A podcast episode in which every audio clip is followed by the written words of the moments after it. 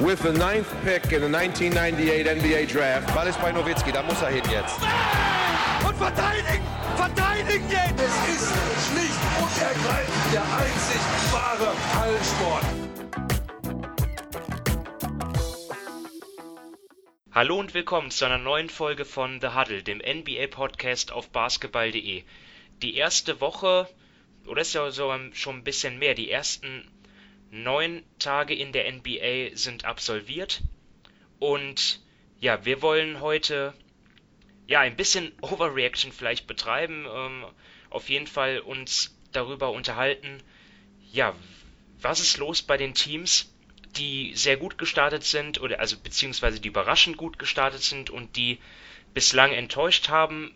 Woran hat es gelegen? Und ähm, das mache ich gemeinsam mit meinem Kollegen Sven Scherer. Hallo Sven. Hallo Simon.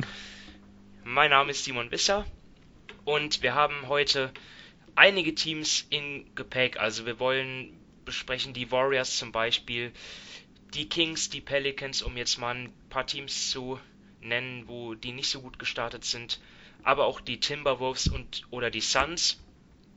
Also wir haben schon ein ordentliches Programm vor uns und deswegen würde ich sagen, beginnen wir gleich. Und zwar mit der Nachricht, die ja die, die letzte Nacht, also Stand unserer Aufnahme, also die Nacht auf Donnerstag beherrscht hat, und zwar die Meldung, dass Steph Curry sich ähm, die linke Hand gebrochen hat im Spiel gegen die Phoenix Suns.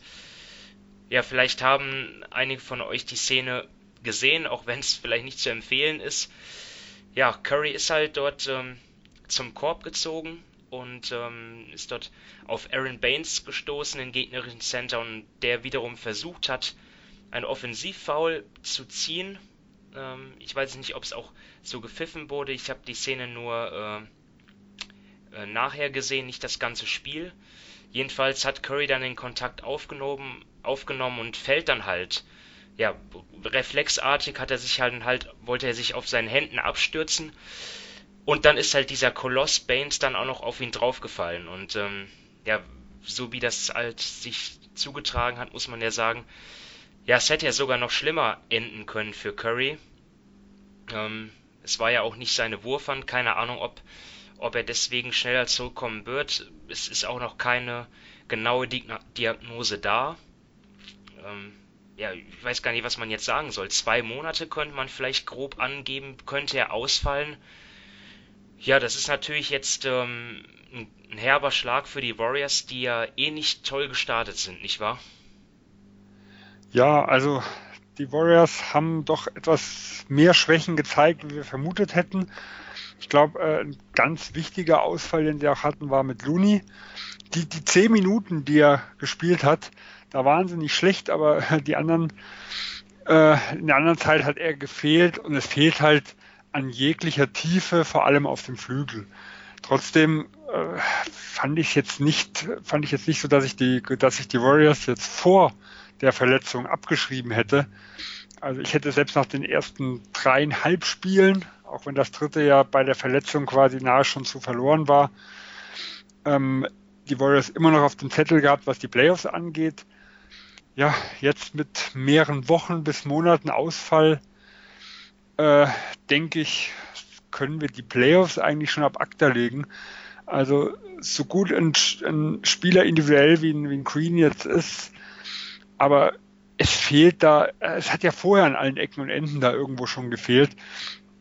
Und jetzt, äh, ein, sag ich mal, einen, einen potenziellen MVP-Kandidaten, auch wenn das in den ersten dreieinhalb Spielen natürlich nicht war, äh, wie Steph Curry zu ersetzen, äh, und jetzt die Verantwortung jemand wie Green zu geben, der nun mal nicht unbedingt die klassische Rolle eines primären Ballhändlers irgendwo hat und vor allem einen primären Scorers, ja, da können wir eigentlich schon sagen, okay, ein Playoff-Platz ist auf jeden Fall frei geworden zu unseren Prognosen. Ja, du sagst das richtig. Also Green ist ja jetzt nicht jemand, dem man, von dem man erwartet, dass er jetzt die Scoring-Last trägt. Jetzt haben sie noch D'Angelo Russell, ähm, als zweiten All-Star neben Green noch im Team, aber auch der muss sich ja erstmal einfinden und wenn wir jetzt über Scoring reden, dann haben wir das eigentliche Problem der ersten vier Spiele jetzt noch gar nicht thematisiert. Das ist nämlich die Defense. Und dort haben wir in der Vorschau, ich glaube, wir hatten sie schon in den Playoffs, die Warriors. Aber vielleicht ja, haben ja, wir, wir aber vielleicht haben wir dort auch dann schon unterschätzt, ähm, was die Warriors halt defensiv eingebüßt haben an Qualität im Sommer. Und sie haben sich ja wirklich teilweise übels, übel abschlachten lassen. Sind auch jetzt nach, nach den ersten paar Tagen auch letzter im, im Defensivrating, also auf 100 Angriffe gerechnet des Gegners äh, kassieren sie 118,5 Punkte. Das ist natürlich Wahnsinn. Und also ich weiß, ich, ich kann mir auch nicht, nee, also es, es geht glaube ich echt gar nicht mehr um die Playoffs jetzt, sondern es, wir werden wahrscheinlich das Team der Warriors in den nächsten Wochen erleben, das vielleicht das schlechteste der Liga ist. Ähm, da ist zwar dann auch die Messlatte hoch, weil es ja auch immer noch Teams gibt wie die Hornets oder die Cavs äh, oder im Moment auch die Kings, aber die Warriors dort, dort ist ja nach der, nach dem dritten, vierten Mann, dort ist ja ein, ein riesen Qualitätsloch und und es war ja auch schon vor der Saison klar, so dass Curry eine Monster-Saison spielen muss, damit die Warriors eine Chance haben im Westen. Ja, zumindest äh, wenn die Suns ihren Höhenflug beibehalten und die anderen Teams auch nur annähernd dorthin kommen, wo wir sie prognostiziert haben, äh, dann bleibt zumindest im Westen eigentlich nur noch Memphis als das Team, was, was, was es zu schlagen gilt, um es mal so zu sagen. Also äh, das heißt, dann sehen schon diese zwei Teams wie die schlechtesten Teams im Westen aus. Ähm, und die Frage ist halt auch, wie gehen jetzt die Warriors mit dieser Situation um? Also sagen sie, okay, äh, ich denke, der, das Comeback von dem Clay Thompson wird jetzt unwahrscheinlicher. Also gut möglich, dass am Ende nochmal, um ein bisschen reinzukommen, so ein bisschen nach äh, Paul George-Manier 2015. Und das war ja schon unwahrscheinlich. Also, wenn ich da mal reingrätsche, also in unserer Vorschau äh, wussten wir das noch nicht, aber seitdem gab es ja auch noch eine Meldung, die dann in die Richtung ging, dass Thompson eher nicht spielt in dieser Saison. Du redest von Steve Kerr, von seiner Aussage. Genau. Ja, gut. Da gebe ich aber ehrlich gesagt auch nicht allzu viel drauf, weil was würde also Man muss es erstmal abwarten, verantwortlich, immer, Genau. Wenn, wenn ich jetzt Teamverantwortlicher wäre und wollte einfach keinen Druck aufbauen, dann würde ich auch hingehen und sagen, wahrscheinlich wird er nicht kommen, um mir einfach über die, sagen wir mal, ab Januar, Februar diese lästige, ständige Nachfragerei ja, zu ersparen, ist wahrscheinlich zu viel gesagt, die wird trotzdem kommen, aber um von vornherein einen gewissen Riegel vorzuschieben. Also wir haben dasselbe ja bei Kevin Durant gesehen, nachdem irgendwo mal Gerüchte aufkamen, äh, er könnte gegen Ende der Saison doch zurückkommen, äh, haben die Offiziellen, also Jean Marc, sich gleich hingestellt und hat gesagt, wir rechnen damit, dass er die gesamte Saison ausfällt. Von dem her, äh, ich, ich hätte es jetzt, ich halte es jetzt nicht für ausgeschlossen, dass er wiederkommen kann, aber ich denke, es wird einfach unwahrscheinlicher, weil wozu? Ja, und äh, genau dieselbe Frage ist bei Curry, die wir uns jetzt irgendwo stellen können. Selbst wenn er, wenn er wieder fit ist, kommt er gleich, wie viel wird er spielen oder geht Golden State hin und ja, es erinnert vielleicht so ein bisschen an die San Antonio Spurs äh, 97 und sagen halt, okay, das ist jetzt ein Übergangsjahr, äh, uns geht es darum, vielleicht können wir uns noch ein, zwei Rollenspiele irgendwo formen. Wir testen die Leute ein bisschen. Wir lassen sie auch ein bisschen neben Curry, neben Green oder sowas noch spielen. Aber so dass die Testphase dann das, das wichtigere Ziel ist. Äh, und dann vielleicht nochmal einen guten Pick abstauben, um halt positiv in die Zukunft zu sehen. Oder vielleicht kommt ja sogar noch ein Trade. Ein Russell, gut, ich weiß nicht, ob sie den Green wirklich traden. Also ich denke noch nicht, dass sie so in den äh, Um-Switch-Modus schalten. Aber Russell könnte ich mir auch vorstellen, dass er noch in die Ladentheke geht. Also da ist noch einiges möglich in der Saison. Nur halt Playoffs sehr, sehr unwahrscheinlich. Bis unmöglich. Das muss man sich halt mal geben. Das natürlich lag dann ein langer Sommer zwischen, aber innerhalb von sechs Spielen haben die Warriors einfach mal drei Topspieler verloren. Das ist natürlich auch keine Art und Weise, wie du ja eine Dynastie zu Ende gehen sehen willst. Ne? Also das und, und aber vielleicht ist es ja noch gar nicht das, das Ende. Ne? Also sagen, letzt, letzte ja. Nacht Mark Stein hat da auch so einen kryptischen Tweet ähm, losgelassen, wo er sich dann halt auf die Spurs-Saison 1996, 97 bezog, also die Spurs, die damals siebenmal in Folge die Playoffs erreichten. dann aber ein Jahr getankt hatten, weil ihr All-Star David Robinson halt verletzt war und dann als Resultat in dieser Saison bekommen sie einen ersten Pick, ziehen Tim, Dunk, ziehen, äh, ziehen Tim Duncan im Draft und starten dann ja eine, richtig, eine, eine richtige Dynastie, eine 20-jährige Ära, kann man sagen. Ja, gut. Ich mal, machen wir uns nichts vor. dass da ist natürlich A, altes Lottery-System, B, sehr, sehr viel Glück äh, also dass jetzt Golden State den letzten Platz hat und auch noch den ersten Pick zieht und äh, einer der zehn besten Spieler aller Zeiten zur Verfügung stehen wird. Ähm, das ist vom Prozentsatz wahrscheinlich im ganz, ganz, ganz niedrigen äh, Bereich. Aber ein hoher Pick würde natürlich defensiv, äh, äh definitiv, also A, den, den, sagen wir, den Umbruch sagen wir, Richtung langfristig ein bisschen äh, erleichtern und man hätte auch theoretisch ein Trade Asset. Es gab ja mal ach, vor ein paar Wochen immer wieder Gerüchte, ach ja, die Warriors schielen auch auf Giannis, wo man sich irgendwo gefragt hat, ähm, ja, wie soll das gehen? Ähm, mit einem sagen wir, Top 1, 2, 3 Pick, irgendwas in der Richtung, sieht das natürlich ein bisschen anders aus. Wenn du dann ein Paket um Russell und um diesen Pick irgendwo schnüren kannst, falls das ein interessanter Spieler wird und ein Giannis wirklich äh, im Sommer gehen wollte, dann wäre das vielleicht noch kein, äh, äh, kein Szenario, was ich für wahrscheinlich halte. Aber dann reden wir plötzlich von, von was, was nicht mehr komplett utopisch ist. Also das kann in beide Richtungen natürlich äh, die, die Warriors Zukunft verändern. Es kann sein, A, sie reißen das Team jetzt irgendwo ein. Wie gesagt, ich halte es für eher unwahrscheinlich. Oder B, halt ein hoher Pick gibt ihnen wieder eine Chance, plötzlich äh, ja, einmal die Leiter wieder hoch, nachdem sie jetzt tief gefallen sind. Ähm, für mich halt erstmal das, das kurzfristig bittere ist, Golden State war halt ein extrem interessantes Matchup, wenn sie so in den unteren Playoff-Rängen gelandet wäre und alle inklusive Clay halbwegs fit gewesen wäre. Extrem interessant Richtung Playoffs, wo wir sagen könnten, da wäre eine sehr, sehr spannende Serie wahrscheinlich draus entstanden. Da wäre eines der Favoritenteams äh, hätte schon mal einen schweren Schlagabtausch in Runde 1 gehabt. Und das ist vermutlich äh, definitiv jetzt äh, vermutlich definitiv, ja. Also ich gehe von definitiv verloren gegangen uns aus. Und das, das hätte ich halt gern gesehen und das tut irgendwo am meisten weh. Ja, also ich meine, ich, ich weiß auch, dass der Spurs-Vergleich an, an vielen Ecken hinkt, aber dennoch ist es jetzt, glaube ich, kein Grund, irgendwie mit den Warriors Mitleid zu haben. Natürlich ist es schlecht, wenn du irgendwie umziehst, dann in der neuen Halle und dann, tja, jetzt dort so eine Mannschaft siehst, äh, präsentierst den Fans, ist natürlich nicht gut, aber andererseits, es gibt doch in der, in der NBA zwei richtig gute äh, Wege. Entweder du bist richtig gut und spielst in die Meisterschaft oder du bist richtig schlecht und hast die Chance, äh, ein Top-Talent zu ziehen und die Warriors, ja, stürzen jetzt sozusagen von der einen in die andere Ebene ab. Ähm, gut, wir, wir wissen natürlich nicht. Also die Saison hat gerade erst begonnen. Wir wissen nicht, wie lange Curry ausfällt.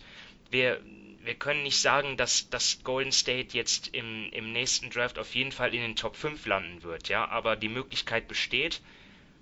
Dass, und, und wenn sie sich dort ein, ja, ein, Talent ziehen können, dann können sie auch nächste Saison wieder angreifen mit Clay Thompson zurück. Also Ne, das ist, es, es ist, jetzt, ist jetzt keine hoffnungslose Situation für die Warriors langfristig, das meine ich damit. Ja, ich denke, ein Verlierer der Situation werden auf jeden Fall die Brooklyn Nets sein. Die haben ja den äh, 2020er Warriors Pick, der aber Top 20 geschützt ist.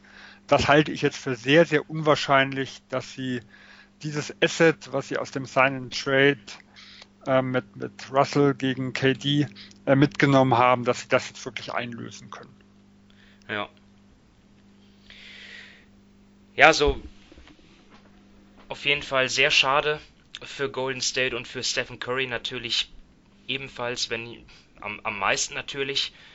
Ähm, ich ich glaube, ich glaub, wir haben zu den Warriors alles gesagt oder wollen wir vielleicht noch auf DeAngelo Russell eingehen? Ähm, ist das jetzt sozusagen seine Chance, noch äh, in, ins, Lam ins Rampenlicht zu treten oder? Ja, wir, wir werden auf jeden Fall äh, vielleicht etwas genauer sehen, was er wirklich kann. Äh, Im letzten Jahr hatte er ja keine schlechte Unterstützung, also die Brooklyn Nets waren ja kein Top-Team und Äh, trotz der Playoff-Teilnahme haben sie auch ein bisschen überperformt. Äh, aber jetzt ist natürlich die Verantwortung eine ganz andere.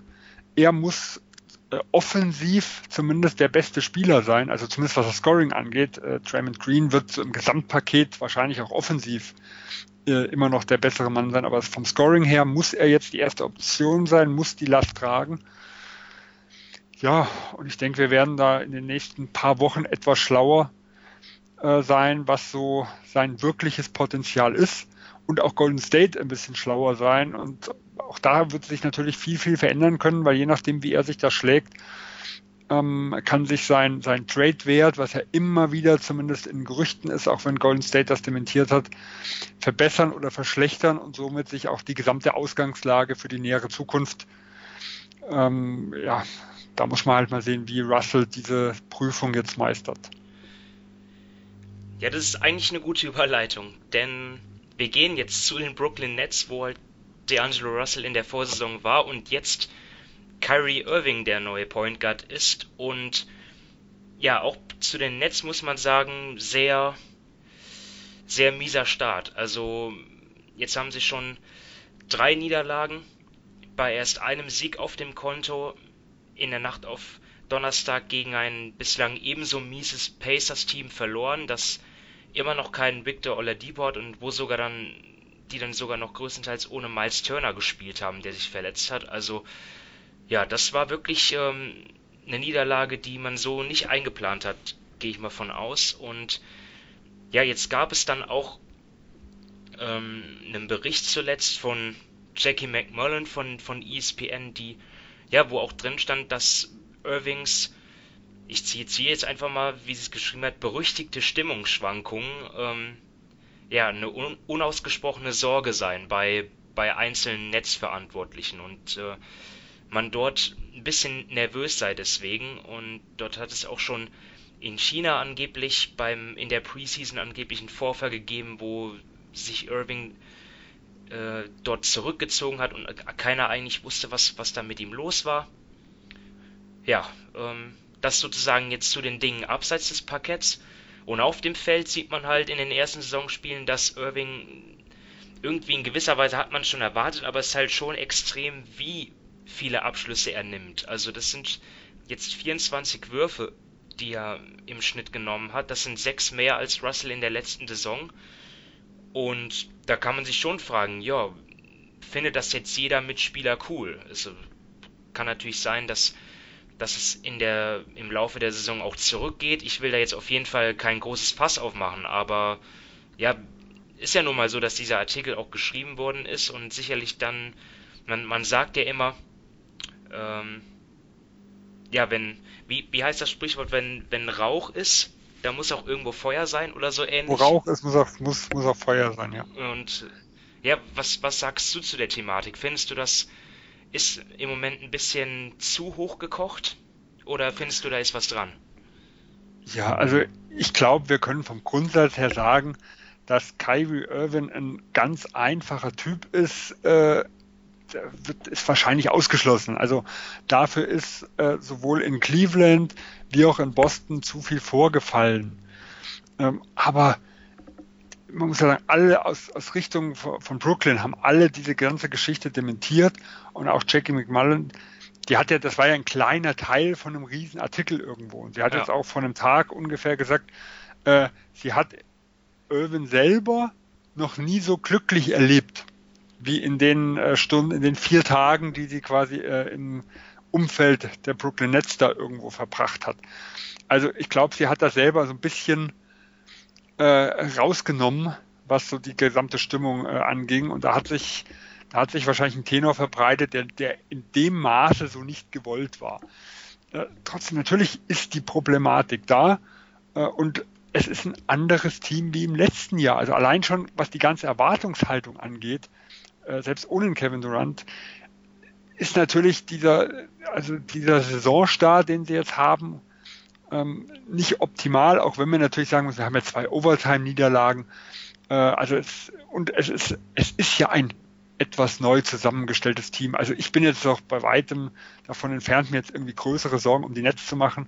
Würden sie jetzt im Westen spielen, dann könnte man sagen, oh, das sind vielleicht ein, zwei Niederlagen zu viel, die am Schluss wehtun könnten. Äh, Im Osten bin ich da jetzt, bin ich da jetzt weniger besorgt und auch so glaube ich, das Team muss sich erst finden und auch die Abstimmung müssen sich irgendwo finden. Also ich habe so das Gefühl, wenn er nämlich nicht auf dem Feld steht, da läuft extrem viel schief. Äh, also dann finden so die Dinwiddie und die Levert noch überhaupt nicht ihre Rollen.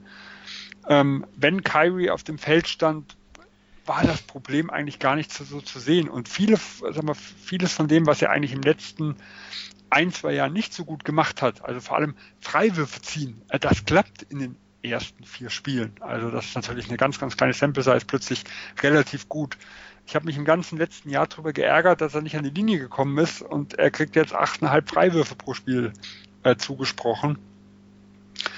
Ähm, also ich sehe jetzt noch nicht so dieses große Problem, auch wenn ich das, wenn er natürlich ganz anders agiert wie vor zwei Jahren, wo er in Boston angefangen hat, da hat er mehr seine, seine äh, Mitspieler wir, mitgerissen. Da hat er mehr als Assistgeber fungiert und hat sich als Scorer ein bisschen zurückgenommen.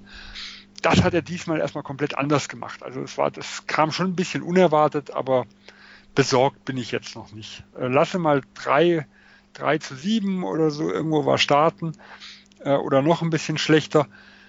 Da, da muss man natürlich aufpassen, weil das war ja im letzten Jahr ja auch so mit dem ja, mit dem, mit der Enttäuschung kam ja auch ein bisschen die Sinneswandlung bei Irwin. Aber wie gesagt, 1 zu 3 mit zwei Overtime-Niederlagen. Selbst bei den Teams, wo sie, äh, wo sie gespielt haben, also mit New York, was ein knappes Spiel war, und Memphis, das sie verloren haben, ist jetzt nichts, was ich jetzt, was mir jetzt Kopfschmerzen bereiten würde. Ja, das, das war auch eigentlich von uns geplant, dass wir das Thema nicht zu hoch hängen, aber natürlich ist es eine Sache, ja, die, die es schon zu beobachten gilt, weil allein mit der Historie Irving die letzten zwei Stationen waren ja halt auch dann letztendlich in dann kurz bevor er dann ging, also in Cleveland und in Boston, dann halt geprägt von diesen atmosphärischen Störungen. Das muss man halt so klar sagen. Das ist ja auch bestätigt, auch von Ex-Mitspielern und ja, aber noch auf jeden Fall kein Grund zur Sorge in Brooklyn. Nee, ich glaube, tief defensiv müssen halt ein bisschen zulegen. Also da fand ich so die Leistung äh, ja noch nicht so ansprechend. Aber da kann man jetzt nicht sagen, dass jetzt so das, der Tausch Russell gegen Irwin da irgendeine große Rolle spielen sollte. Die fand ich beide nicht so begeisternd. Also da ist es halt eher so, dass sie sich wahrscheinlich ein bisschen als Team finden müssen weil, weil Defense ist ja, also sie haben letztes Jahr keine überragenden Defender gehabt, sie haben dieses Jahr keine überragenden Defender im Team. Von dem her, das, das ist ja so ein bisschen Abstimmung, Teamsache und die Offense selber ist ja deutlich stärker. Wie gesagt, winzige Sample Size wie eigentlich im letzten Jahr. Gut, dann machen wir weiter mit einem Team, wo die Alarmglocken, glaube ich, schon etwas lauter läuten, nämlich bei, mit den Sacramento Kings, die den schlechtesten Start in die NBA hingelegt haben, in die neue Saison. Die haben nämlich alle ihre fünf Spiele bislang verloren und dann auch noch als ja, Highlight, als negatives Highlight dann auch noch die Heimpleite jetzt zuletzt gegen die Charlotte Hornets, die wir als eines der schlechtesten Teams alle ansehen und ich glaube, das war sogar das dritte Spiel in vier Tagen von denen. Also das war wirklich, ähm, ja, das, das, das ging gar nicht. Also ich habe auch mir, mir einige Teile des Spiels angesehen, jetzt in Vorbereitung auf unseren Podcast heute. Und ja, habt, habt auch ein, auf Twitter ein bisschen was gelesen, zum Beispiel Kevin O'Connor, den ich ja ziemlich schätze, ähm, einer meiner Lieblingsschreiber, der hat dann auch, ja, jetzt nicht Coach Luke Walton verteidigt, aber er hat halt auf Twitter auch einfach mal dann in seinem Tweet aufgezählt, was eigentlich in den letzten Jahren im Kings Management alles falsch gelaufen ist. Aber dennoch, trotz dieser ganzen Fehler, haben sie ja letzte Saison 39 Siege geholt und dann jetzt, und dann hat man jetzt auch noch erwartet, dass das Team mit diesen Free Agency Verpflichtungen eigentlich verstärkt worden ist im Vergleich zur Vorsaison. Und trotzdem haben sie jetzt ja, kleine Sample Size muss man immer sagen, äh, zu jedem Team, was wir jetzt besprechen, aber trotzdem, schlechtes Net Rating mit minus 16,5. ja, gehören zu den schlechtesten fünf, fünf Teams in der Offense und Defense.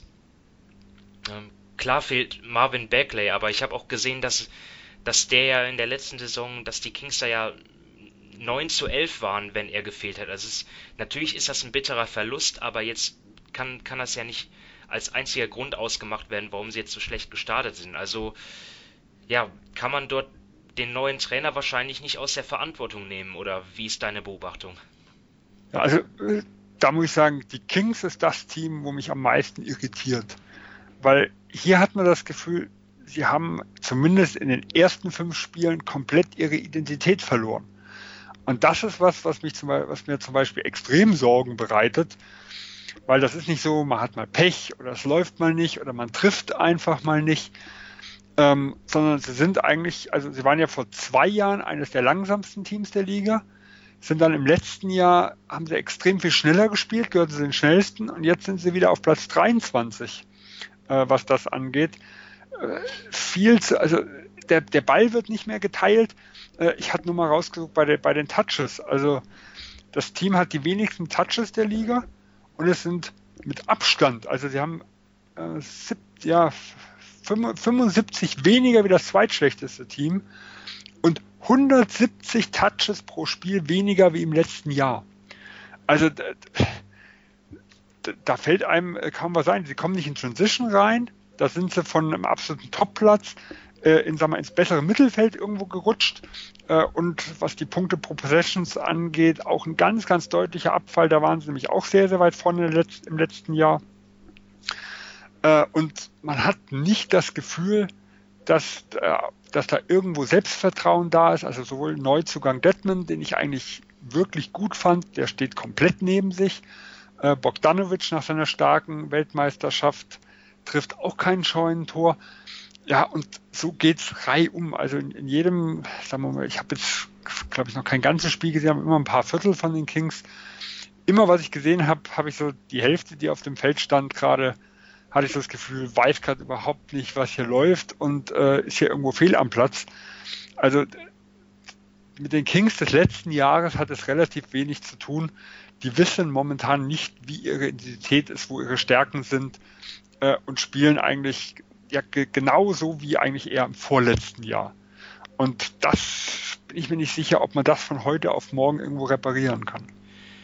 Ja, vor allem Deadman, der ja auch geholt wurde, um dann halt auf der 5 für Konstanz zu sorgen, der hatte jetzt schon im, im fünften Spiel jetzt schon nicht mehr gestartet, sondern das war dann Richard Holmes, der das, der, der einzige Hoffnungsschimmer in der bisherigen Saison, der im, im Spiel davor, glaube ich, 26 aufgelegt hat von der Bank. Auf jeden Fall bringt er, ist, ist er jemand, der viel Ener Einsatz zeigt, viel Energie mitbringt. Jedenfalls mehr als Deadman im Moment. Und ja, meine Beobachtungen aus dem aus der letzten Niederlage gegen die Hornets, sie waren halt nicht nur, dass sie nicht in Transition kommen oder den Ball nicht teilen, das sowieso nicht, aber sie nehmen auch einfach viel zu viele Distanzwürfe. Da ist sie, sie haben selbst, selbst wenn Aaron Fox auf dem Feld steht. Ja, das ist einer der schnellsten Spieler in der Liga, aber die, die ziehen kaum zum Korb. Also da kann man vielleicht sagen, dass Charlotte ja auch die Zone dicht macht, okay. Aber da muss man dann ja vielleicht auch mal andere Lösungen finden, vielleicht dann einfach mal Fox anders in Szene setzen, vielleicht durch ein Handoff oder so, nicht immer nur diese einfachen Pick and Rolls. Also ich finde, das ist auch ein bisschen einfallslos, was dort gespielt wird. Charlotte hat 46 Dreier genommen, fast so viele wie Würfe aus dem Zweierbereich. Und die Wurfquoten sind auch schlecht. Ähm, ja, selber lassen sie viele offene Dreier zu.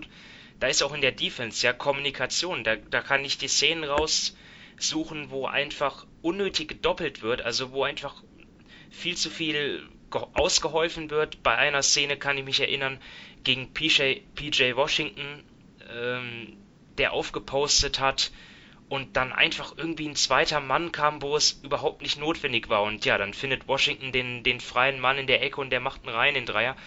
Also die, die, das stimmt was nicht mit der Kommunikation, die spielen nicht hart und wirken sogar teilweise unmotiviert. Das ist mein Eindruck. Also das ist wirklich verheerend bislang. Ja, ich glaube, da merkt man halt jetzt so der, ja, unmotiviert, ich, ich, ich glaube, der Frust, würde ich sagen. Also, man ist mit hohen Erwartungen reingegangen. Ja, Playoffs war so das einzige Körpersprache Ziel. Körpersprache ist immer schwer zu lesen, äh, aber. Und genau, und da habe ich das Gefühl, im letzten Jahr, das war halt der Unterschied, da war eine Euphorie da. Nachdem sie alle abgestempelt haben, sie quasi schon äh, bei, bei uns ja auch in den Previews im Endeffekt mit den Suns so als schlechteste Team im Westen abgehandelt wurden und da haben sie es plötzlich allen gezeigt und da kam eine Euphorie aus. Und jetzt ist genau das Gegenteil. Sie wurden irgendwie hoch gehandelt. Äh, ich hatte glaube ich, bei 42 Siegen äh, in der Hinsicht. Also so auf mein erster Anwärter, wenn halt sowas passiert wie mit Golden State, dass ein Team rausfällt, so mein erster Anwärter, der da in die Playoffs nachrücken kann. Äh, und sie kriegen gleich gegen, ich glaube auch die Preseason, also die Preseason sahen sie ganz anders aus. Soweit ich mich, soweit ich das noch im Hinterkopf mit hatte. Da haben sie eher die schnellere Pace gespielt, da lief das wie aus einem Guss und dann kriegen sie im Auftaktspiel von den Suns richtig eins drauf, äh, die ja quasi als das zweitschlechteste Team im Westen irgendwo angesehen wurde.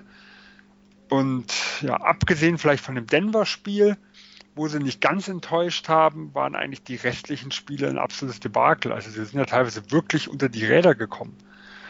Äh, und klar, Portland Utah waren jetzt zwei, zwei schwere Gegner, aber wenn ich halt in die Playoffs will, muss ich zumindest mit denen auf halbwegs auf Augenhöhe spielen können. Aber jetzt natürlich die Niederlage gegen Charlotte war nach, nach der Auftaktniederlage der Suns, wobei die Suns sich ja jetzt als deutlich besser präsentiert haben, wie man dachte schon irgendwo nochmal der, das zweite vermeintlich schwache Team, äh, gegen das sie verloren haben. Und da sieht es natürlich jetzt echt düster aus. Hast du noch was zu den Kings? Ansonsten. Ja, ich glaube, hier muss man mal abwarten, wie die, was die nächsten Spiele irgendwo passiert. Aber wenn das Auftreten äh, weiter so ist, dann äh, bin ich mal gespannt, wann der nächste Coach fliegt. Ja. Ja, so so sieht es wahrscheinlich leider aus. Auf jeden Fall ist da jetzt schon viel. Alte Kings-Tradition. Viel Dampf auf dem Kessel. ähm, weiß nicht, Vlade Divac hat sich ja noch gar nicht geäußert bislang. Ähm, ja, vielleicht mal, mal, man weiß auch nicht, was mit dem Besitzer ist. Äh, da, da, verliert ja schon mal gerne der eine oder andere die Geduld, nicht? Ja, ja, wobei, äh, wir hatten ja damals bei George Carl die Situation, da hat ja ähm, Sachlow in einem Podcast live gemeldet mit so einem Kings-Experten, dass äh, George Karl äh, entlassen, entlassen worden wäre, was dann nachher sich als falsch herausgestellt hatte, weil die Minority Owner nicht noch einen Coach bezahlen wollten, nachdem sie, glaube ich, drei oder vier auf ihrer Lohnliste hatten, wurde ihnen dann zu teuer und dann ist George Karl hat die restliche Saison noch weiter gecoacht. Also von dem her äh, aus rein finanziellen Gründen könnte Luke Walton auch noch eine Niederlagenserie vielleicht überstehen. Ja, er hat halt einen langfristigen Vertrag. Ne? Wenn das jetzt nur ein Einjahresdeal gewesen wäre, dann würde vielleicht sein Stuhl eher wackeln. Ich weiß es nicht. Naja, aber gut, ich weiß auch nicht, ob es jetzt wirklich sinnvoll ist, äh, gleich nach fünf Spielen, sagen wir, den Coach in Frage zu stellen, den neu geholten. Nee, glaube ich auch Oder nicht. Oder man dann nicht doch lieber ein bisschen abwartet, bis Kontinuität äh, aufkommt. Aber gut, das, die Kings selber sind jetzt für ihre Geduld ja nicht bekannt. Ja. Du hast eben die Euphorie angesprochen in Sacramento und dann gehen wir mal weiter zu einem Team, wo die Euphorie ebenfalls groß war vor Saisonstand, nämlich zu den New Orleans Pelicans. Gut, dort hat die Euphorie schon vor Saisonstart einen leichten Dämpfer bekommen durch, die, durch den verletzungsbedingten Ausfall von Zion Williamson der sich einen Meniskusriss zugezogen hat. Ich glaube, da müssen wir jetzt nicht mehr äh, großartig drüber äh, sprechen. Also es wurde viel darüber debattiert an anderer Stelle, ob jetzt äh, die Kombination aus seinem Gewicht und der Art und Weise, wie er spielt, ob das nachhaltig gut ist für eine lange Karriere. Da will ich mich jetzt nicht zu äußern. Ähm, Fakt ist, dass, ich habe gerade gesagt, die Kings haben die schlechteste den schlechtesten Start, aber die Pelicans sind auch noch ein Team, das noch keinen Sieg zustande gebracht hat, aber halt auch erst vier Niederlagen. Mal sehen, ob sie dann jetzt im fünften Spiel dann es besser machen als die Kings. Und ja, also ich habe ich hab die Pelicans einmal gesehen gegen die Mavs und ja, da, dort waren, das, das war ja ein enges Spiel, aber ansonsten, aber natürlich ist es, deswegen würde ich da jetzt auch noch gar nicht so negativ draufschauen. Ähm, aber klar, vier Niederlagen zum Start sind immer schlecht. Äh, was ist dir aufgefallen bei New Orleans? Hast du was gesehen? Ja, ich denke, was man bei New Orleans erstmal voranstellen muss, ist, äh, mit Zion ist einer der vermeintlich besten Spieler. Beim Rookie ist das natürlich immer schwierig zu sagen, aber wenn man zumindest mal die Preseason nur halbwegs äh, das äh, angedeutet hat, was er auch äh, zu, äh, zu leisten imstande gewesen wäre, dann wäre er sicher einer der zwei, drei besten Spieler, sag ich mal, in New Orleans. Holiday hat ja auch nur zwei Spiele bestritten, dann ist er ja auch zwei Spiele jetzt verletzt ausgefallen und Derek Favors war im letzten Spiel ja auch nicht dabei. Also wenn man jetzt einfach mal nur diese Ausfälle von Beginn der Saison gewusst hätte, dann ist ein 0 zu 4 eigentlich nicht verwunderlich. Die Ergebnisse selber, nehmen wir jetzt mal das letzte Spiel gegen Golden State raus, in dem sie komplett vermöbelt worden sind, ähm, waren ja extrem knapp. Also das Toronto-Spiel hätten sie ja, da habe ich am meisten gesehen, eigentlich gewinnen müssen. Also ich fand, sie waren über weite Strecken das dominierende Team. Ähm, sie hatten eine sehr, sehr wilde Rotation. Also ich glaube, zwölf Spieler haben über zehn oder zwölf Minuten gespielt. Ähm, Gerade ein, ein, Alexander Walker, der kam rein und hatte ja feuerfrei so gefühlt. Also der hat in drei Minuten, weiß nicht, fünf, sechs, sieben Würfe äh, gleich mal abgefeuert. Also weil die einen Ball in Händen hatten, hatte, ging sofort, äh, ging sofort ab. Also da war ein bisschen komischer Spielplan irgendwo, aber an sich fand ich New Orleans damals sehr, sehr stark. Äh, und auch gegen Dallas die Niederlage war relativ knapp und gegen Houston haben sie sich auch sehr, sehr gut geschlagen. Also von dem, vom reinen Ergebnis her eine, eine ganz klare Enttäuschung. Ich glaube auch durch den langen Ausfall, durch jetzt die Probleme, die sie irgendwo haben, ähm, ist, sind meine, ist meine Prognose schon etwas nach unten gegangen. Aber ich sehe die Pelicans eigentlich nur von der Bilanz und eigentlich noch nicht von ihrem Auftreten als wirklicher Problemfall. Aber es ist schon bemerkenswert, dass seitdem Alvin Gentry da ist, ich glaube, den medizinischen Stab haben sie mittlerweile ausgetauscht, aber jedes Jahr haben die dort mit Verletzungsproblemen zu kämpfen. Das ist echt eine Seuche. Ja, gut, das, das sind auch manchmal Kleinigkeiten, die, die, die sowas, die sowas irgendwie hervorrufen. Gut, wir reden jetzt, wir reden jetzt immer noch von einem von einer, von einer kleinen Sample-Size in der Hinsicht. Mal, mal gucken, also bei, bei Sein, das ist natürlich mit, mit Meniskus, äh, ja, was, was mir jetzt überhaupt nicht so gefällt, äh, bei, bei Holiday und so, der, war ja eigentlich die letzten Jahre immer mal wieder angeschlagen. Also bei, bei so Spielern muss man natürlich auch irgendwo damit rechnen. Ja, ich bin mal gespannt. Also was ich jetzt erstmal, finde ich, was man auch irgendwo positiv hervorheben muss, ähm, sind, wir haben jetzt jemanden wie, wie Brandon Ingram, der finde ich, der also aufs Gewinnen zwar noch nicht den wirklichen Effekt hat, der aber plötzlich anfängt, Dreier ohne, äh, ohne Hemmungen irgendwo zu nehmen, zu treffen. Ähm, ja, der, der offensiv jetzt schon so ein bisschen entfesselt wurde. Und das ist ja was, wo ich mich eigentlich die letzten Jahre gewundert habe, warum der Wurf sowohl Volumen wie auch die Quote so überhaupt nicht kommen will weil da war ich eigentlich etwas optimistischer nach dem College. Ähm, also es sind ja auch schon, schon einige Fortschritte irgendwo da bei dem jungen Team. Und ich glaube, man muss halt mal gucken, wenn die ja mal wieder vollständig irgendwo zusammen sind, wie sie dann auftreten. Nur natürlich, äh, Playoffs wird immer unwahrscheinlicher. Mit halt den Ausfällen und der Bilanz jetzt zum Saisonstart, weil das war ja eh schon eine ganz, ganz enge Kiste, wenn man da überhaupt rein wollte oder konnte. Ja ja, jetzt haben wir schon drei äh, Problemteams in Anführungsstrichen aus der Western Conference besprochen und ja, für die, die sich die äh, Season Preview bei uns angehört haben, die haben ja auch festgestellt, dort haben wir es auch gesagt, dass das wirklich ja eine Western Conference ist, wo man gar nicht weiß, wer jetzt so eigentlich, wer soll die Playoffs eigentlich verpassen. Also es gibt wirklich zwölf oder dreizehn Teams, die unter bestimmten Umständen auch eine gute Chance haben, die zu erreichen. Und jetzt haben wir acht oder neun Tage der regulären Saison gespielt und es hat dort schon jetzt eine, eine kleine Selektion gegeben. Ne? Also die Warriors, ich meine, da legen wir uns jetzt fest, ähm, da kann man uns auch dann ähm, nach der Saison, falls es andersrum ausgeht, äh, dann drauf ansprechen. Ich weiß nicht, welches Szenario es dort gibt, aber dort, äh, was dort anders laufen kann, aber wir sehen auf jeden Fall sie jetzt definitiv nicht mehr in den Playoffs.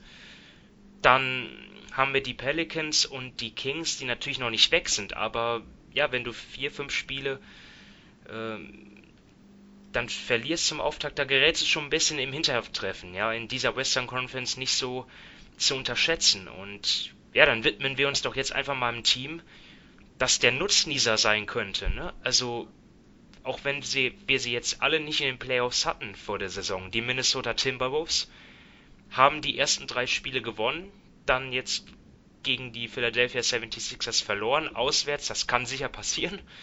Ähm, ja, aber das ist ein Team, das, das hat uns bislang positiv überrascht.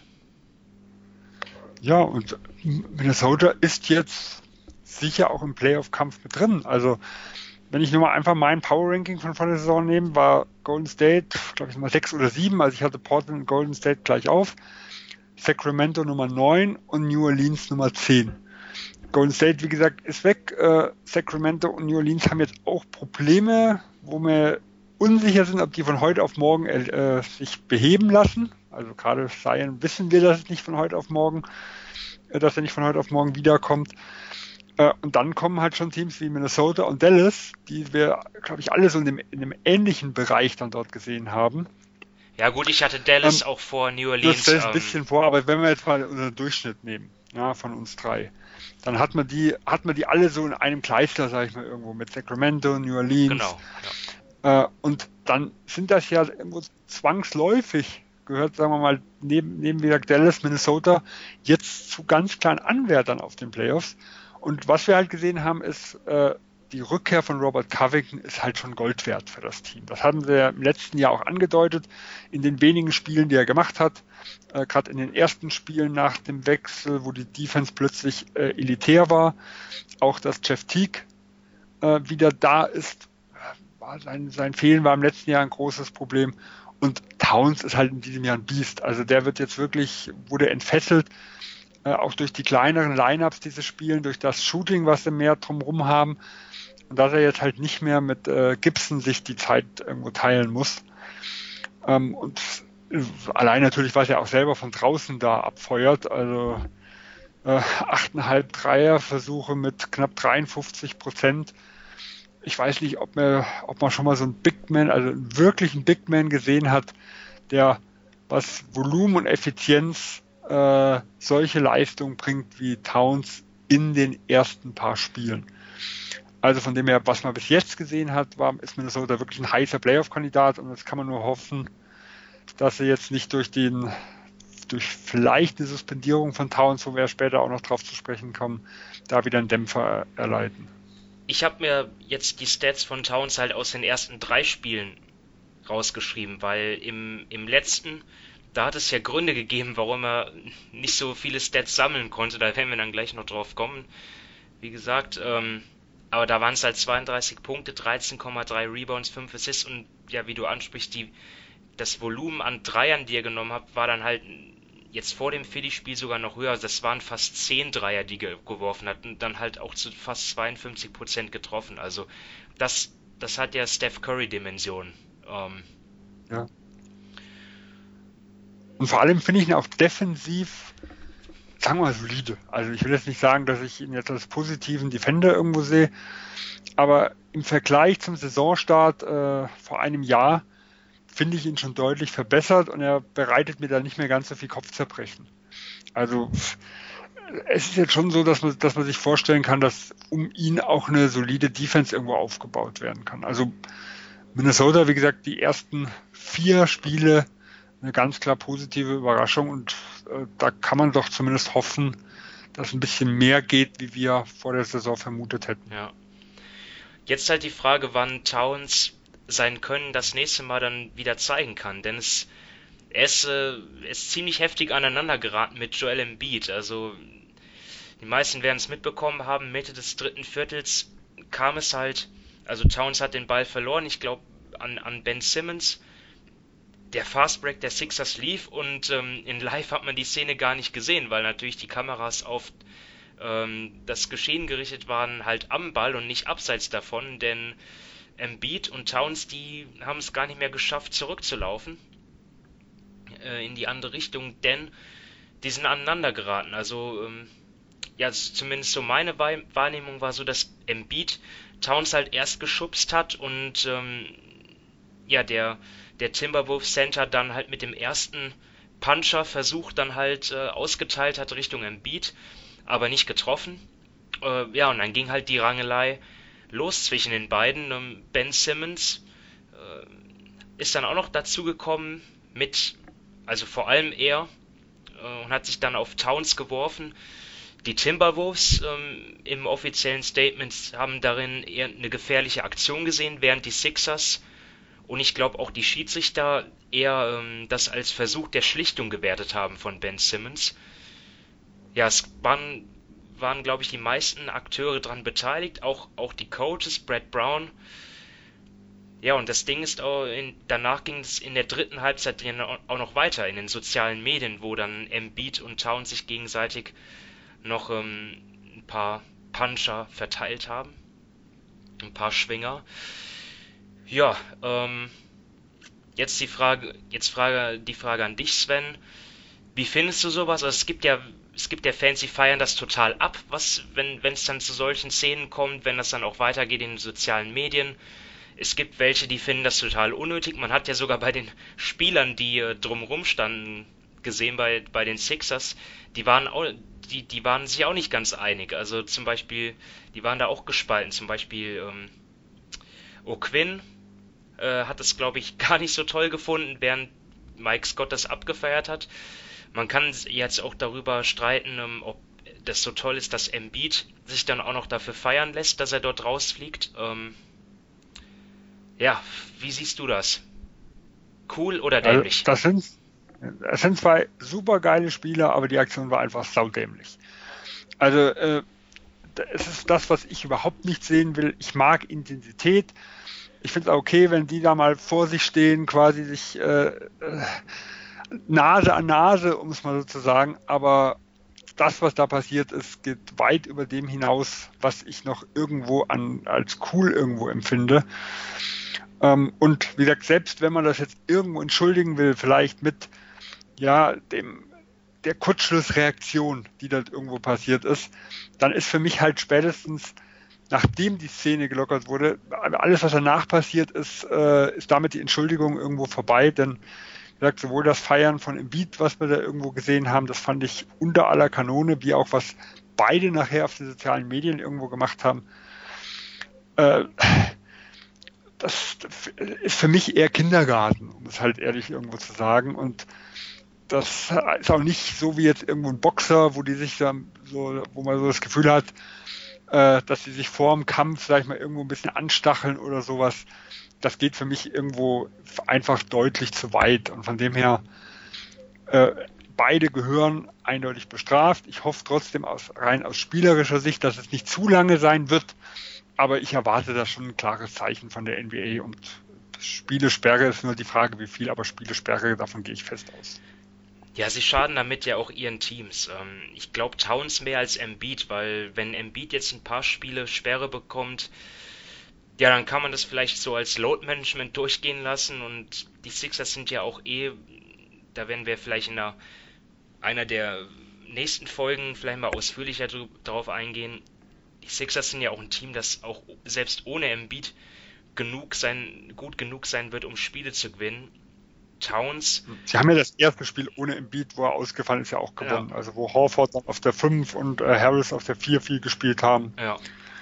Ähm, das, das ist ja auch zugunsten von Philly ausgegangen. Also bei, bei Philly braucht man sich da keine Sorgen machen. Für Minnesota kann das natürlich ein Knackpunkt im Playoff-Rennen irgendwie Ja, wir haben ja gerade gesagt, wie geil er gezockt hat bislang. Also, ja. ja, wirklich absolut großartiger Saisonstart. Und das wäre halt extrem bitter, wenn da so diese Euphorie, die jetzt da auch irgendwo entstanden ist, äh, dadurch vielleicht etwas gedämpft würde oder sogar verloren geht. Weil ja, Minnesota hat mit ihrem ein, einer Playoff-Teilnahme seit dem Abgang von Kevin Garnett äh, keine leichten Jahre hinter sich. Und die können so dieses, dieses Prinzip Hoffnung, was sie da irgendwo haben, doch gut gebrauchen. Und ja, sowas ist einfach, wie gesagt, äh, Towns ist ja nicht unschuldig an der ganzen Situation. Also, also ich habe so gesehen, dass Embiid sich das eingehakt hat, aber wie gesagt, von Towns ging dann so der erste gravierendere Schlag, äh, wenn man das so sagen darf, aus.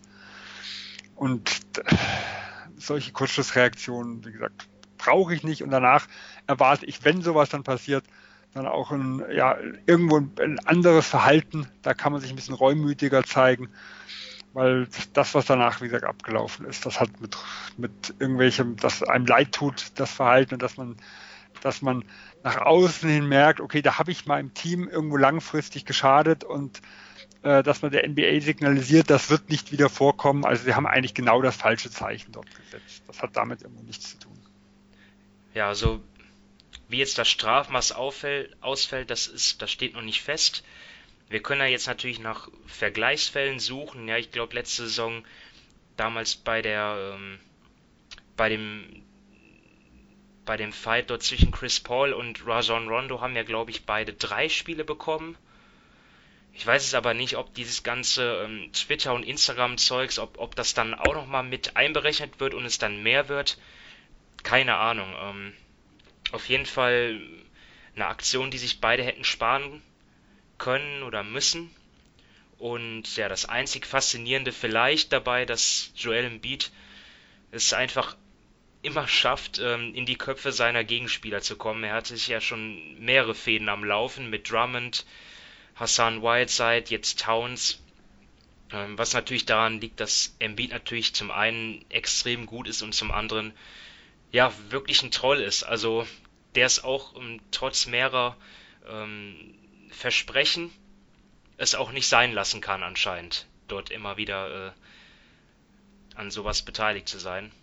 Ähm, ja, wobei es gab ja, ich glaube, im Podcast, wo im Beat mal dabei war, da haben sie auch über die Rivalität mit Jokic gesprochen und da hat er ja dann selber gesagt, also er tut diese Provokation eigentlich nur gegen jemanden setzen, der ihn auch schon provoziert hat. Also mit Jokic hätte er noch nie in den sozialen Medien oder so, also irgendein böses Wort äh, in der Hinsicht gewechselt. Und von dem her sehe er da momentan überhaupt gar keinen Anlass, äh, auch wenn das ja so die zwei Konkurrenten um das äh, First NBA-Team im letzten Jahr waren, da mit dem irgendwie sich irgendwo anzulegen. Äh, aber ich sage immer so, so, das, was teilweise mit, mit Whiteside äh, oder mit Drummond oder sowas gewesen ist, wo das ja vor dem Spiel, ja, das, das war noch ich fand auch ein bisschen unter der Gürtellinie, aber es war nicht auf dem Niveau, was direkt heute abgelaufen ist, weil gerade nach so einem Vorfall finde ich so dieses, äh, ja, so weitermachen wie sonst immer einfach absolut unangebracht.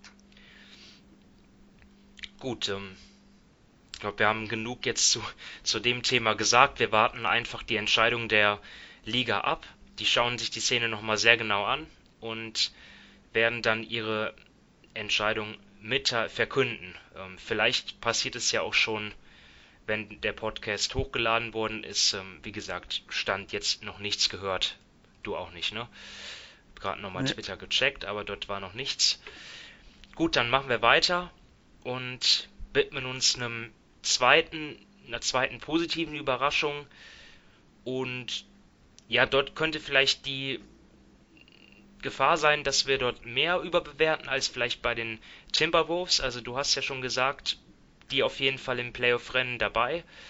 Die sind eher for real vielleicht als die Phoenix Suns, die ja einige beachtliche Siege schon eingefahren haben, unter anderem gegen die LA Clippers oder jetzt zuletzt auch gegen die Golden State Warriors, dann natürlich auch teilweise schon ohne Steph Curry, aber trotzdem sehr deutlich war es ja schon im ersten Viertel da. Da haben die ja, glaube ich, schon mit über 20 geführt. Ja, ähm, wenn ich mir so die Stats anschaue, dann sehe ich halt dort halt einen Devin Booker, der nicht nur scoret, sondern der vor allem auch effizient ist. Kelly Oubre als zweite gute Option im Moment, ohne DeAndre Ayton. Ähm, Ricky Rubio hat sich gut ins Team eingefügt. Ähm, spielt fast neun Assists pro Spiel. Ja, wie ist denn so dein, dein, dein Eye-Test zu den Suns? Ja, also da muss ich sagen, ich hatte vor der Saison, wo wir ja ähm, unsere quasi unsere Prognosen abgegeben haben, da war meine Frage ja, heiligt der Zweck die Mittel? Weil ich war ja sehr, sehr skeptisch, was so die Offseason anging. Also ich habe ja gesehen, dass da was passieren muss dass es vielleicht auch unkonventionelle Maßnahmen äh, irgendwo sein müssen, um die Suns irgendwo wieder ins Laufen zu bringen. Aber ich habe dem noch nicht so getraut, dass, weil es in den letzten Jahren immer wieder versucht wurde und alles schiefgegangen ist. Und hier muss man wirklich sagen, also die Suns sind nicht das gleiche Team wie im letzten Jahr. Also alles, was, äh, was so als Problem ausgemacht worden ist, ist in den ersten Spielen äh, deutlich verbessert gewesen. Zum einen, äh, sie, sie geben die meisten Assists äh, in dem Jahr. Sie waren da im letzten Jahr Platz 20. Also sie waren da schon extrem immer wieder Ego-Gezocke, also gerade auch ein Devin Booker, ähm, auch ein, ein, Jackson, der ja mittlerweile nicht mehr da ist und der in der G-League momentan spielt. Also die haben nicht als Team aufgetreten, da war irgendwo kein Zusammenhalt da. Das sieht man in diesem Jahr, da, da, das ist schon ganz anders. Äh, genauso, sie waren das schlechteste Rebound-Team im letzten Jahr. Jetzt sind sie auf Platz 4.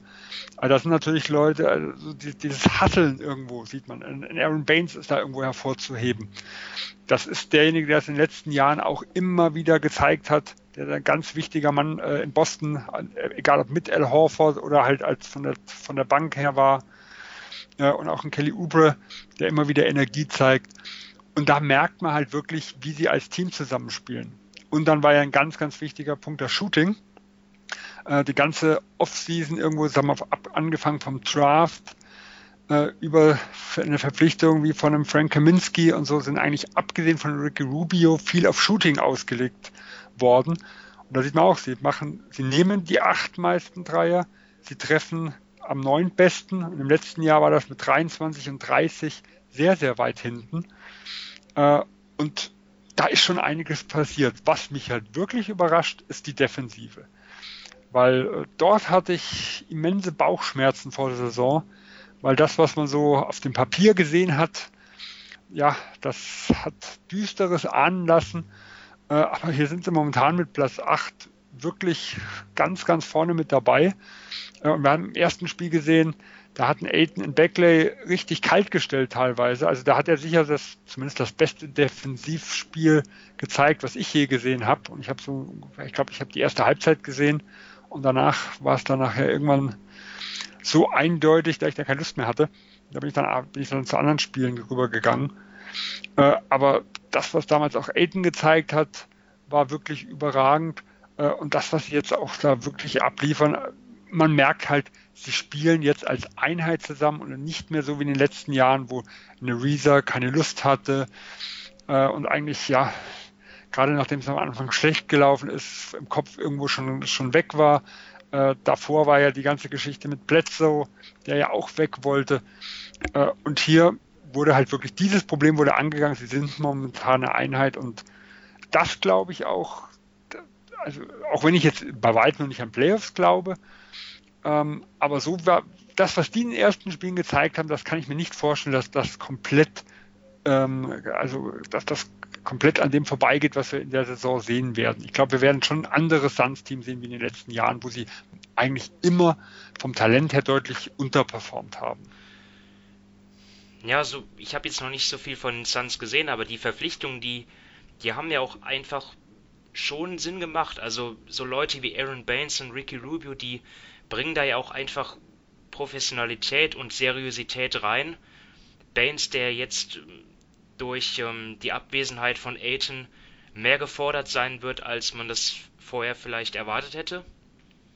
Und ja, jemand ähm, wie Cam Johnson, der trifft schon ganz gut. Was mich halt über überrascht, dass jemand wie Frank Kaminski so viel spielt und ähm, ja, dass der auch funktioniert, obwohl er nicht mal wirklich sicher trifft bislang. Also das sind ja Quoten von so 35 Prozent.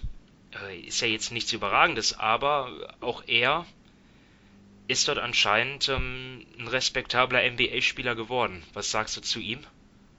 Ja, er bringt halt das Basing irgendwo mit. Also, äh, ich glaube, ich bin immer noch kein Fan von Frank Kaminski irgendwo und ich fand ihn auch deutlich überbezahlt. Aber ganz klar, er kam, ich, war das das zweite Spiel, also ich kann mich an irgendein Spiel erinnern, da war dann weit mehr wie zehnmal an der Linie. Also er, er hat dann er hat dann wirklich, äh, wurde dann immens häufig gefault und selbst wenn seine Quoten aus dem Feld relativ miserabel war, durch, das, durch die ganzen Freiwürfe, die er gebracht hat, hat er einen positiven Impact aufs Spiel gehabt. Für mich, der, also der zweite Name, der für mich komplett überraschend äh, kam, ist dann Jevin Carter. Ähm, alles, was ich aus Memphis im letzten Jahr gehört habe, äh, war das war eigentlich sehr negativ, dass sie ihn jetzt nicht wirklich für einen NBA-Spieler irgendwo hielten. Äh, und der zeigt auch so ein bisschen, ja, so ein bisschen diese Mentalität auch wie ein Uber. Also ich finde, der, das, was ich jetzt halt so gesehen habe, fand ich ihn immens bissig. Äh, gut, er trifft momentan auch gut. Ob das natürlich äh, über die gesamte Saison so bleiben wird. Also ich habe ihn jetzt nie also als wirklich äh, exzellenten Schützen im Hinterkopf gehabt, sondern das war eher so sein Problem. Aber so, so die ganze Art, die er irgendwo ausstrahlt, da finde ich ihn schon immens imponierend. Ja, und da passt er auch momentan relativ gut äh, mit rein. Und äh, Ricky Ruby hat ja auch ein Spiel gefehlt, wo er eigentlich gerade in dem Spiel ihn relativ gut ersetzt hatte. Der, der einzige, der für mich so ein bisschen abfällt, ist momentan Michael Bridges. Von dem habe ich jetzt im zweiten Jahr ein bisschen mehr erwartet, aber gut, es sind halt erst fünf Spiele rum. Ja. ja. da muss man mal schauen. Und vielleicht das Allerwichtigste, Sie waren in allen fünf Spielen dabei. Also es war kein negativer Ausrutscher. Es ist keine Glückssiege, die sie gemacht haben. Also sie stehen mit 3 zu 2 nicht glücklich da. Nee, eigentlich könnte man sogar sagen, da wäre vielleicht sogar ein vierter Sieg äh, noch drin gewesen. Äh, also die 3 zu 2 Bilanz hat, also ist absolut verdient, so wie sie momentan dastehen. Und da kann man wirklich gespannt sein, wie es da weitergeht. Ärgerlich ist halt, dass Aiton halt jetzt raus ist. Ne? Also 25 Spiele gesperrt, weil er halt positiv getestet worden ist auf ein harntreibendes Mittel, was ja nicht mal leistungssteigernd ist, aber es wird halt oft eingesetzt, um halt Doping auch zu verschleiern, weil es halt dafür sorgt, dass verbotene Substanzen schneller aus dem Körper wieder rausgespült werden. Ähm, ja, da muss man jetzt mal abwarten. Also er hat zwar Protest eingelegt, beziehungsweise die Spielergewerkschaft auch, ähm, aber der muss ja auch, da, da ist es dann ja an ihm nachzuweisen, dass er halt ähm, das ähm, ja unabsichtlich eingenommen hat. Ich meine, passieren kann sowas, ja. Du gehst irgendwo essen und keine Ahnung, da ist dann irgend sowas drin. Ja, aber ähm, ist halt sehr schwer, kann ich mir vorstellen, das nachzuweisen ähm, und zu belegen. Generell diese Diuretiker, da habe ich mal auch mal einen Artikel gelesen. Ich glaube, da ging es aber um den Einsatz im Radsport, jetzt nicht um Basketball. Auch ziemlich ähm, ja, verheerende Nebenwirkungen. Also, ja, ich, ich hoffe einfach mal, dass es wirklich ähm, keine Absicht war von ihm, aber es wird auf jeden Fall schwer sein, von ihm das nachzuweisen. Ja, es ist halt schade. Wie gesagt, gerade nach dem ersten Spiel hätte ich gern gesehen, ob das jetzt äh, eine einmalige äh, Situation war, wie er da gespielt hat, also gerade defensiv, ob halt die Kings wirklich so schwach in dem Spiel waren, dass er immens gut aussah oder ob er das jetzt halbwegs regelmäßig liefern kann. Ich glaube, wenn wir von der reinen Bilanz jetzt ausgehen, äh, momentan Aaron Baines, der, legt da Monster Games hin. Ähm, äh, also da, da weiß ich ja nicht mal, ob jetzt ein Aiden wirklich besser wäre wie er. Und auch, wie gesagt, Kaminski haben wir schon angesprochen. Also die Big Man-Rotation passt ja. Äh, aber es geht halt eher so drum, in Aiden ist halt wichtig, dass er so dieser zweite Cornerstone neben Devin Booker wird, äh, was so die Langzeitperspektive angeht. Und da war natürlich so das zweite Jahr seine Entwicklung schon sehr, sehr spannend zu sehen. Und das tut natürlich echt weh, dass er jetzt 25 Spiele fehlen könnte. Ja, weil da sind wir dann wahrscheinlich erst im nächsten Jahr etwas, etwas klüger, wie gut er wird. Also im Kalenderjahr 2020, nicht nächste Saison. Ja. Ja, warten wir es ab, wie die Suns sich weitermachen. Und ein Thema haben wir noch auf der Liste und das liegt jetzt schon ein paar Tage her, aber wir wollten es auf jeden Fall jetzt ähm, nochmal besprechen hier in unserem Podcast und das waren die Rookie Extensions, also die vorzeitigen Vertragsverlängerungen der Spieler, die in der ersten Runde gedraftet worden sind, zwar im Jahr 2016. Und das waren jetzt schon eine Reihe Verträge, die dort in den letzten zwei Wochen dann dort reingeprasselt sind. Also im Sommer hatten ja bereits Ben Simmons und Jamal Murray äh, Maximalverträge unterschrieben fünf Jahre 100, knapp 170 Millionen. Ähm, also immer die, die, ähm, ja, das Gehalt immer so gerechnet, Stand jetzt. Ne? Also es kann sich natürlich auch noch verändern dort Zahlen, je nachdem wie die Einnahmen, wie, wie viel die Liga einnimmt. aber das sind auf jeden Fall die, die aktuellen Vorhersagen. Also fünf Jahre, 170 Millionen. Dann Pascal Siakam von den Toronto Raptors hat verlängert vorzeitig für vier Jahre und 130 Millionen.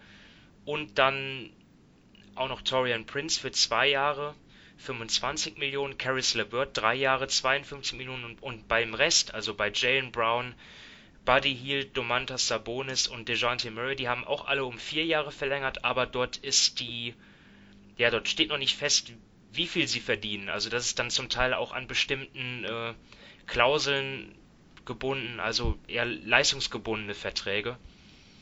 Ähm, also Jalen Brown vier Jahre und das kann, dort kann er dann zwischen 103 und 115 Millionen verdienen. Buddy Hield, da sind es zwischen 86 und 106, das, was ja schon eine große Spanne ist.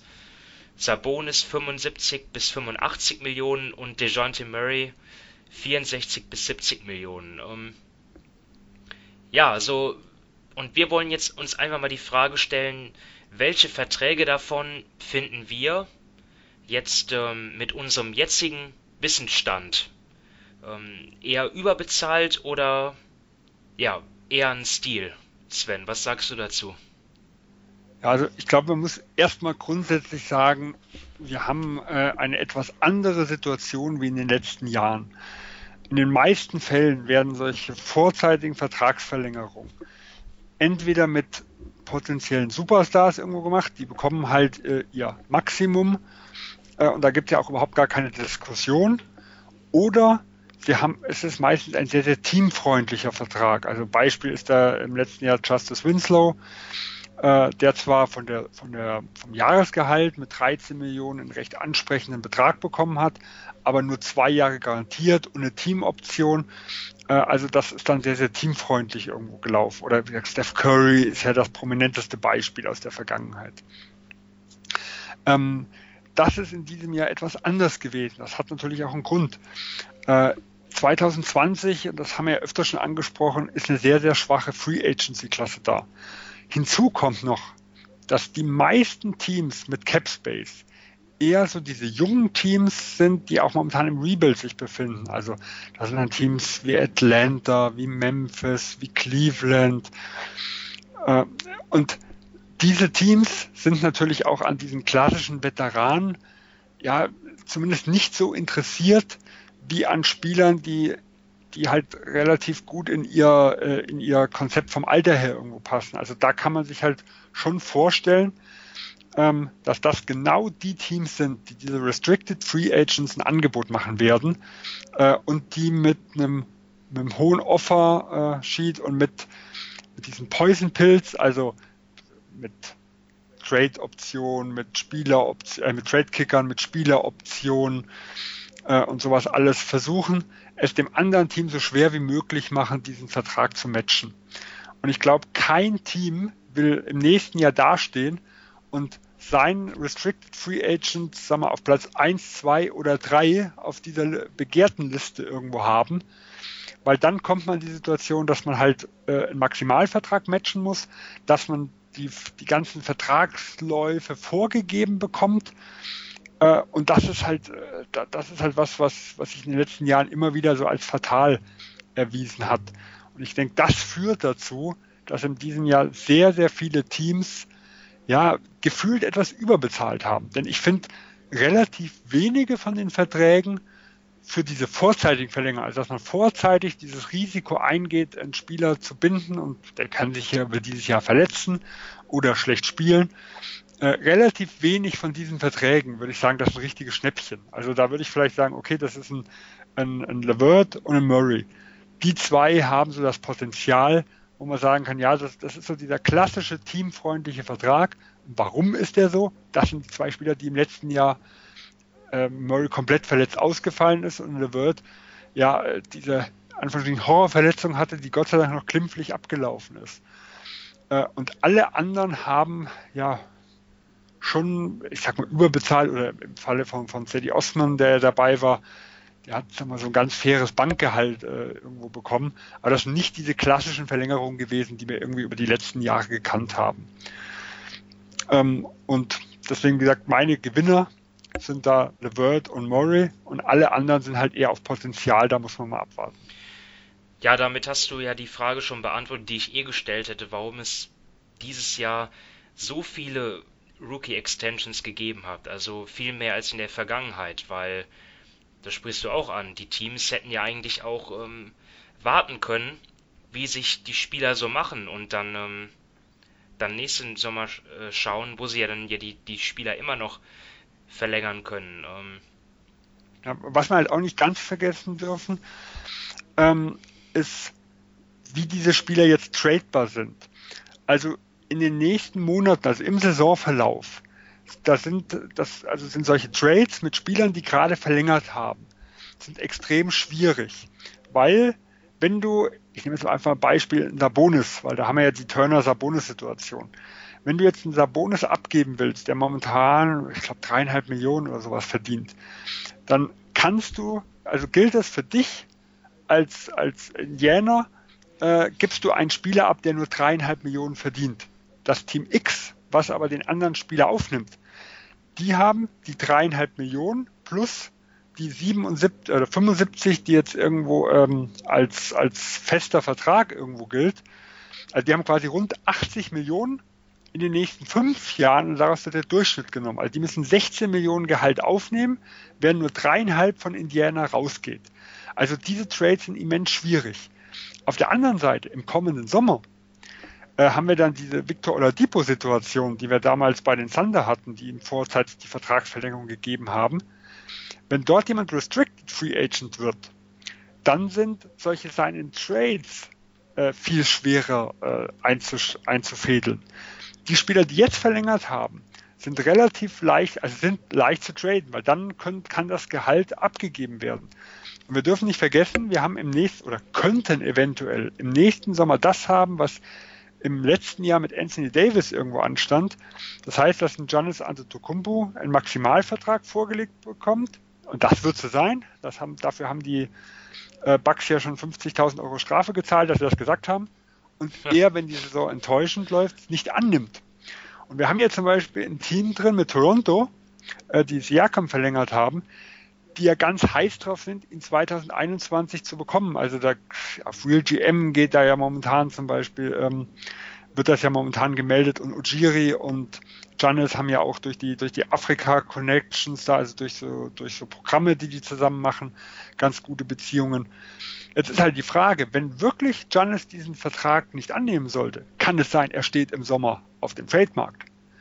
Und dann könnte halt ein Spieler wie Siakam genau derjenige sein, den du abgeben musst, um ihn vorzeitig zu bekommen. Wenn Milwaukee sagt, wir geben ihn irgendwo vorzeitig ab. Dasselbe können wir in Boston mit dem Jalen Brown sagen. Äh, du musst ja irgendwie das Gehalt zusammenbekommen. Dann hast du plötzlich jemanden wie Jalen Brown, den du da als vom Gehalt her als Kernpunkt nehmen kannst und darum nochmal billige Spieler und sowas nehmen kannst. Also auch hier ähm, hat es eine, kann es gewisse taktische Gründe haben. Oder, oder nehmen wir Sabonis. Wenn, wenn Indiana hat ja den Trademark angeblich, äh, angeblich sondiert. Da ist halt die Frage, wollten sie ihn jetzt wirklich abgeben oder wollten sie einfach nur, bevor sie ihm diese Vertragsverlängerung geben, mal feststellen, wie hoch ist denn er so im Kurs?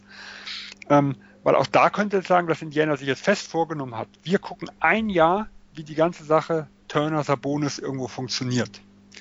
Und funktioniert das nicht, dann haben wir jetzt einen Spieler zu fixen Verträgen im Sommer 2020 und keinen Restricted Free Agent und können dann gucken, ob, egal ob Sabonis oder Turner, ob wir einen von beiden dann halt loswerden, weil beide haben ähnlich hohe Verträge.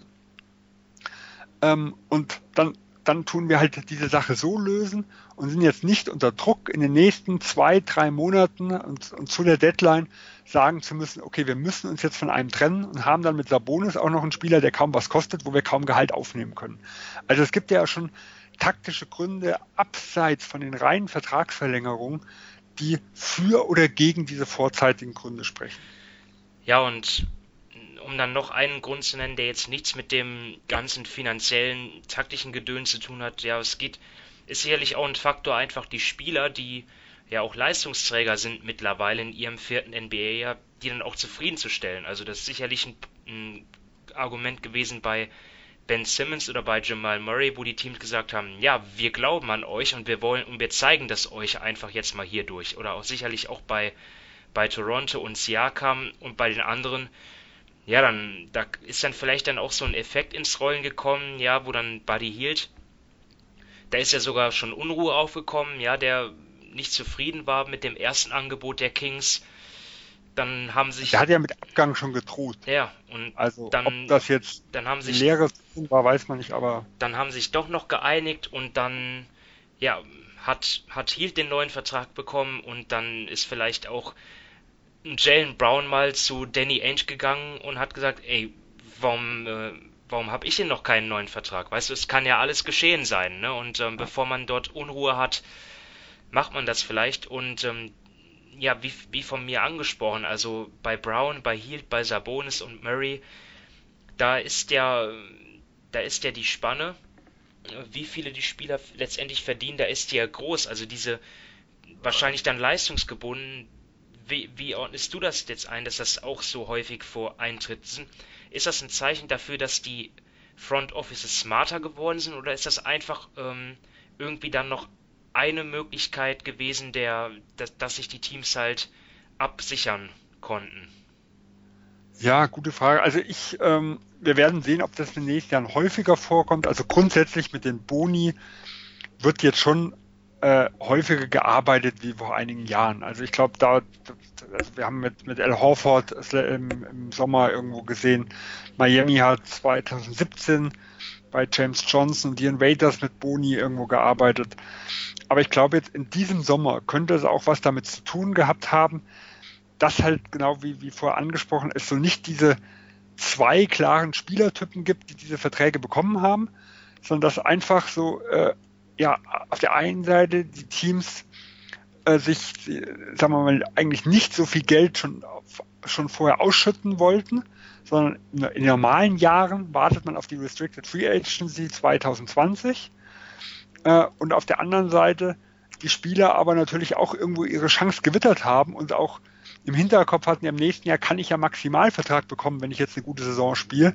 Und dass es dazu geführt hat, okay, die Teams haben geguckt, ähm, wir wollen uns irgendwo ein bisschen absichern, sie nicht zu hoch zu bezahlen. Und die Spieler wollten aber sagen, aber wenn ich meine Leistung bringe, dann will ich schon annähernd so bezahlt werden wie im nächsten Sommer. Und ich kann mir gut vorstellen, dass das auch eines, einer der Gründe war, weshalb da dieses Jahr sehr, sehr viele Boni reingeflossen sind, weshalb wir eigentlich erst ja, in ein paar Jahren irgendwo wissen, wie hoch die Gehälter nachher wirklich aussahen. Ja, auf jeden Fall haben wir jetzt die Situation, dass es 2020 eigentlich keine Restricted Free Agency gibt. Also dort ist natürlich Brandon Ingram, sticht dort heraus als der ganz klar größte Name. Aber danach kommen schon Leute wie Jakob Pöltl, äh, Juan Hernan Gomez, Malik Beasley, also ja, auf jeden so Starter bzw. Bankspieler. Ähm, Bogdan Bogdanovic ist da noch zu nennen, wobei das ist ein anderer Fall, der war ja ein Zweitrunden-Pick und wurde erst 2017 gedraftet, aber. Nee, nee, also der, der ist Erstrunden-Pick gewesen. Er ist deswegen ein anderer Fall, weil er noch äh, drei Jahre in Europa gespielt hat und dann Ach, nicht stimmt. mehr diesen ja, Rookie genau. Restriction unterliegt. Also der war ja Pan 20. 27. oder irgendwie sowas okay. Pick und ist ja dann im Phoenix-Deal für Marcus Chris gekommen. Aber deswegen konnte der von Anfang an einen höheren Deal annehmen wie Mirotic damals. Der hat ja auch, äh, war ja auch nicht an die Gehälter gebunden. Ähm, und wer, wer drei Jahre drüber ist, kann, kann sofort einen hohen Deal mit annehmen und der ist dann dementsprechend nicht an die ganz klassischen Rookie-Regeln gebunden. Wie ein Zweitrundpick dann auch. Also das ist dann vergleichbar, die Regelung. Pardon, das hatte ich anders in Erinnerung. In, in dem Moment, wo ich es gesagt habe, kam es mir auch schon komisch vor, weil Bogdanovic ja auch schon kein ganz junger Spieler mehr ist. Ähm, ja, damit sind wir am Ende dieser Folge angekommen. Ich bedanke mich bei Sven. Ähm, hat wieder Spaß gemacht und ja, ähm, vielen Dank auch fürs Zuhören.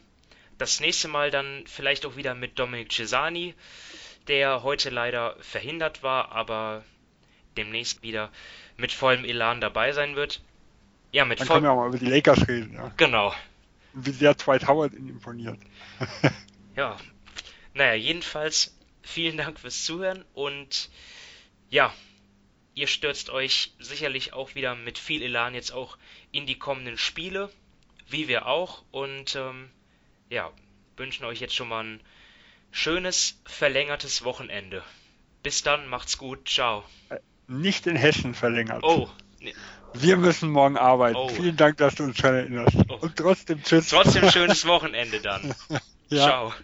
tschüss.